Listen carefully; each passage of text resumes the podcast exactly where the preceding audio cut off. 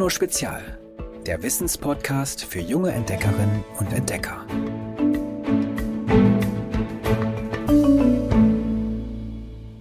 Hallo ihr Kreativköpfe!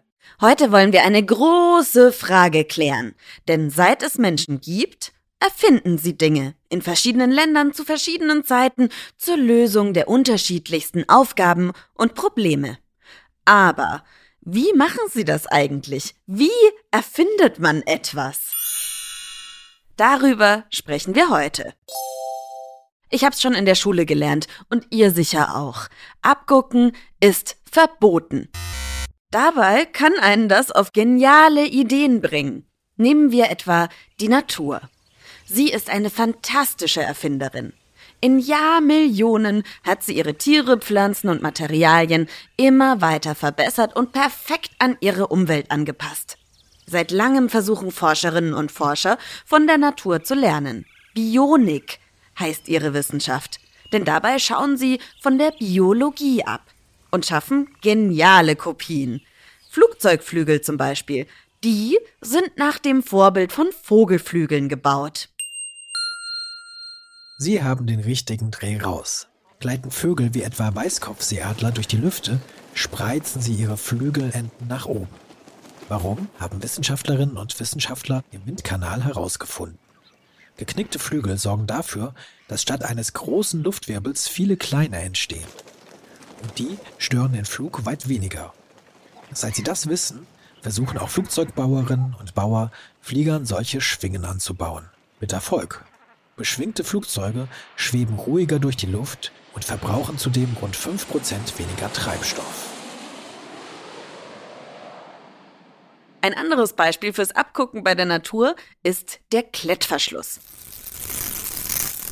Das kam so. Wann immer der Schweizer Ingenieur Georges de Mestral mit seinem Hund Gassi gegangen ist, hat er lästige Anhängsel mitgebracht. Kletten, die sich im Hundefell verfangen haben. Er hat sich gedacht, hey, das könnte doch ein Vorbild für einen Verschluss sein. Unter dem Mikroskop hat Demestral entdeckt, dass die pieksigen Blättchen Widerhaken an ihren Enden besitzen. Er hat daraufhin zwei Stoffstreifen hergestellt, einen mit solchen Haken, den anderen mit winzigen Schlaufen. Diese konnte er verbinden und lösen, ohne sie zu zerreißen. Es entstand der Klettverschluss. 1951 hat er diesen zum Patent angemeldet. Wer nichts findet, was er kopieren kann, kann auch einfach auf ein wenig Glück hoffen.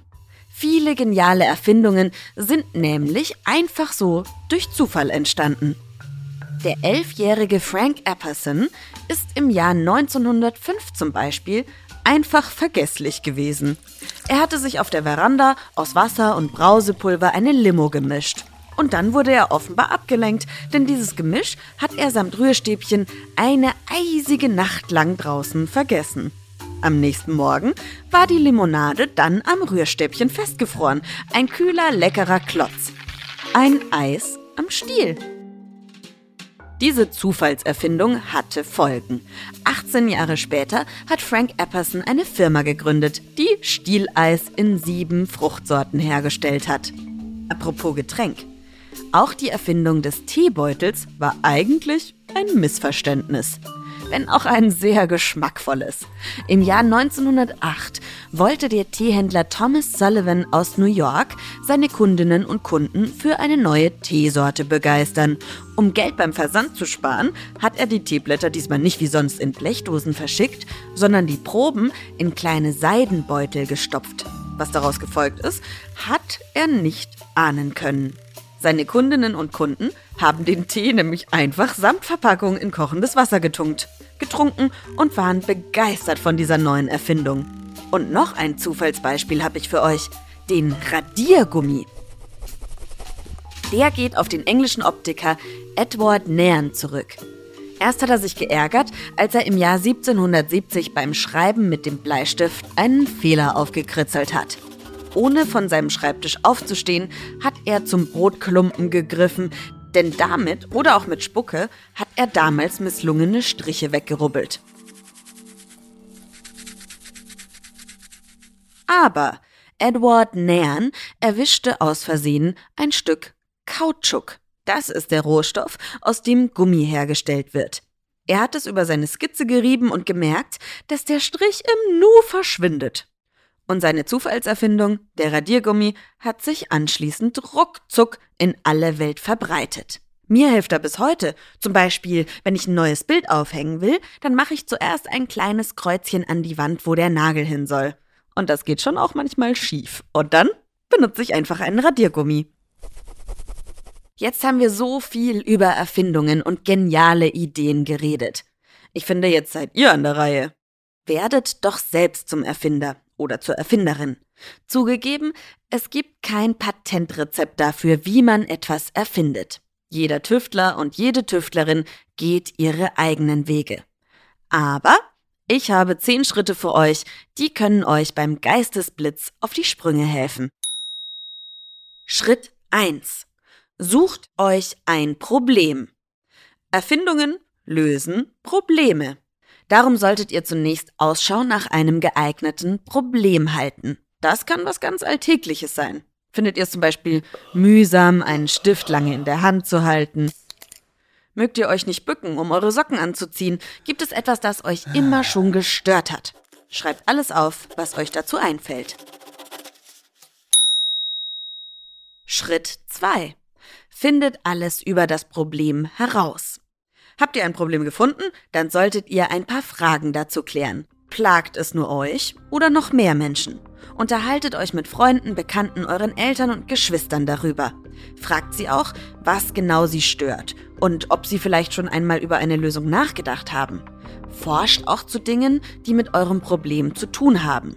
Plant ihr zum Beispiel eine Sockenanziehhilfe zu ertüfteln, findet alles über Socken und ihre Eigenschaften heraus. Schritt 3. Gibt es schon eine Lösung?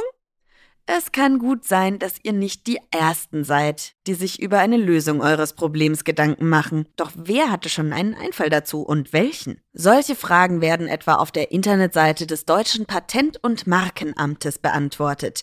www dpma.de. Den Link findet ihr auch nochmal in der Podcast-Beschreibung. Sollte es bereits eine Lösung geben, heißt das aber nicht, dass ihr euch gleich ein neues Problem suchen müsst. Vielleicht könnt ihr ja eine bestehende Erfindung verbessern. Schritt 4. Legt Eigenschaften fest. Was muss eure Erfindung auf jeden Fall können? legt ihre wichtigsten Eigenschaften fest. Überlegt euch zum Beispiel, muss sie handlich sein oder im Dunkeln leuchten? Ordnet die Eigenschaften am besten nach der Wichtigkeit, also von sehr wichtig bis eher unwichtig. Am Ende dieses Schrittes solltet ihr ziemlich genau wissen, worauf es bei eurer Erfindung ankommt. Schritt 5. Lasst eurer Fantasie freien Lauf.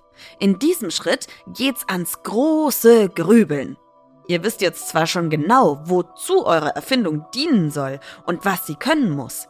Wie sie aber aussieht und funktioniert, müsst ihr euch noch überlegen. Es gibt verschiedenste Methoden, die beim Herumspinnen helfen können.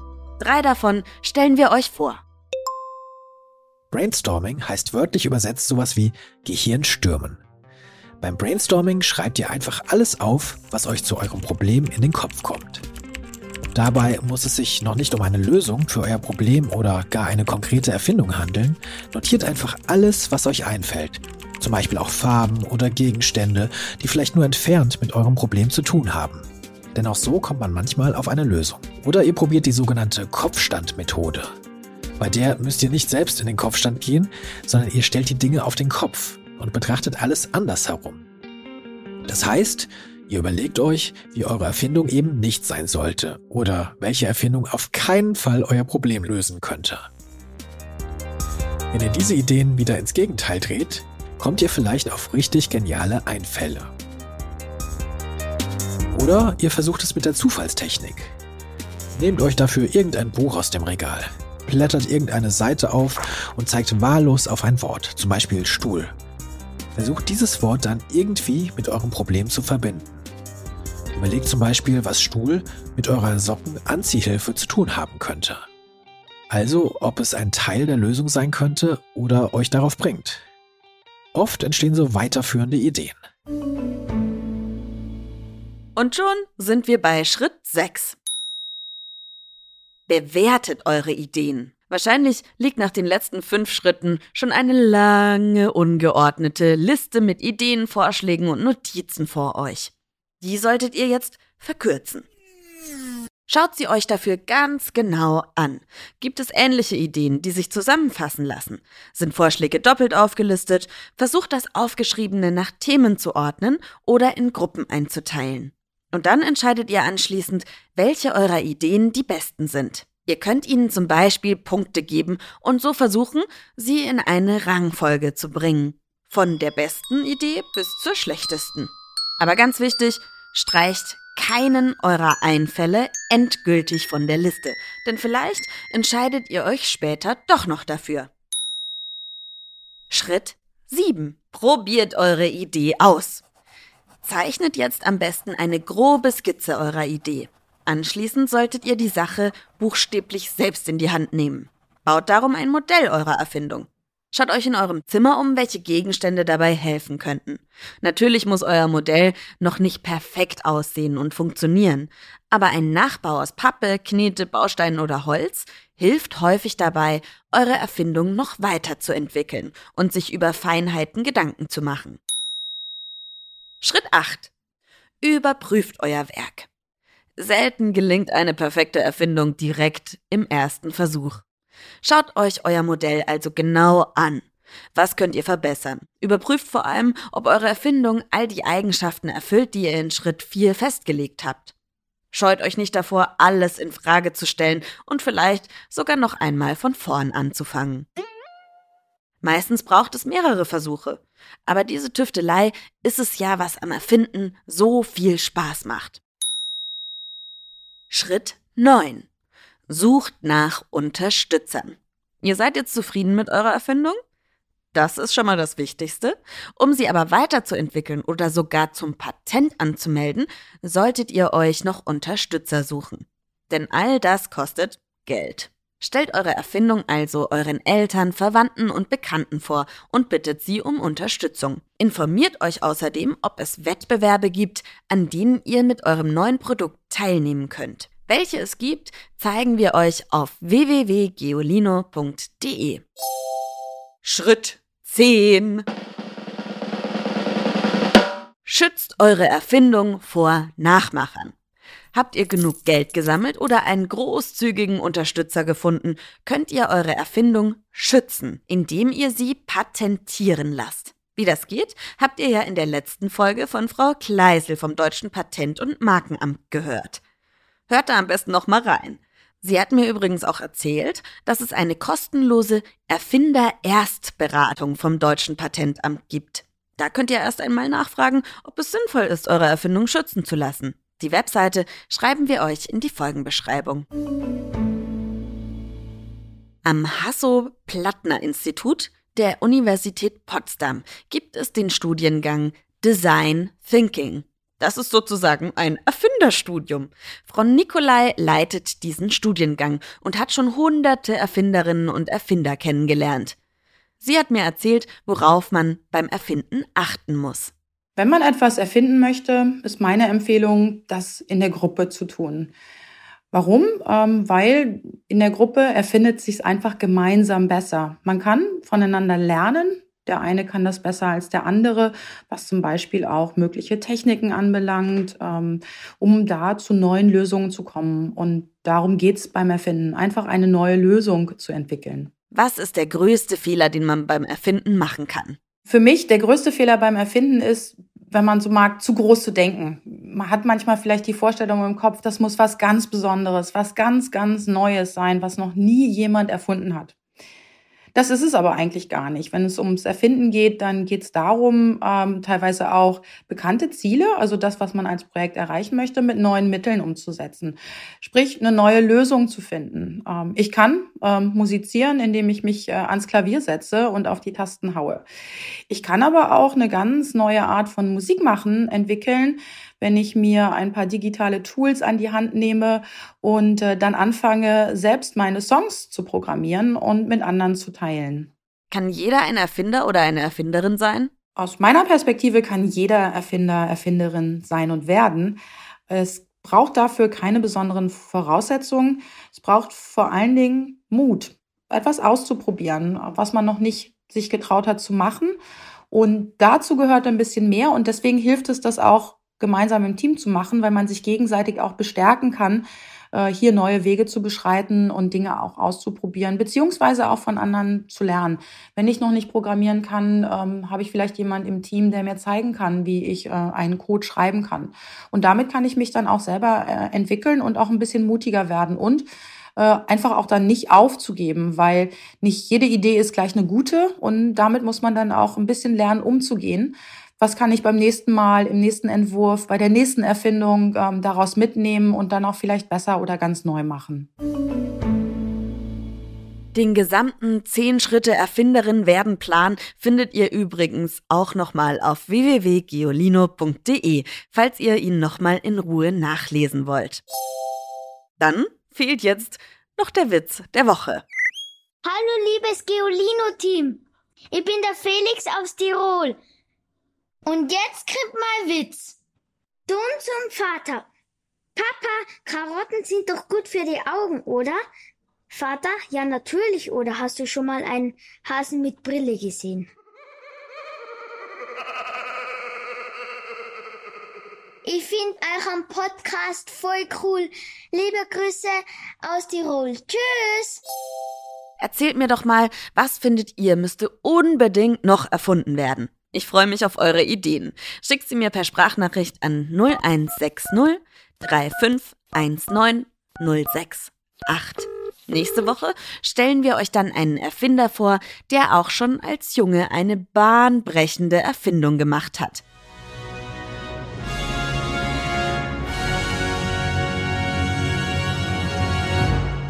Lasst ein Abo da und schaltet nächste Woche auch wieder ein. Tschüss! Noch mehr Geolino für zu Hause? Schaut einfach unter geolino.de slash spezial.